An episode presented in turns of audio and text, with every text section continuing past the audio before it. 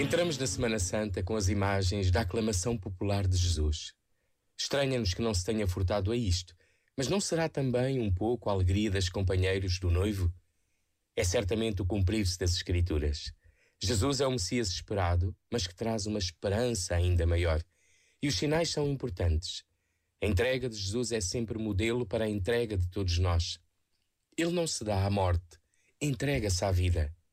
Ninguém me tira a vida, mas eu por mim mesmo a dou.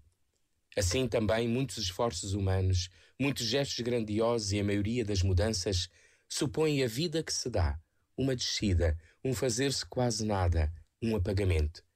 Tarefa difícil para a cultura do visual, do imponente e do espetacular que nos inebria, mas não impossível.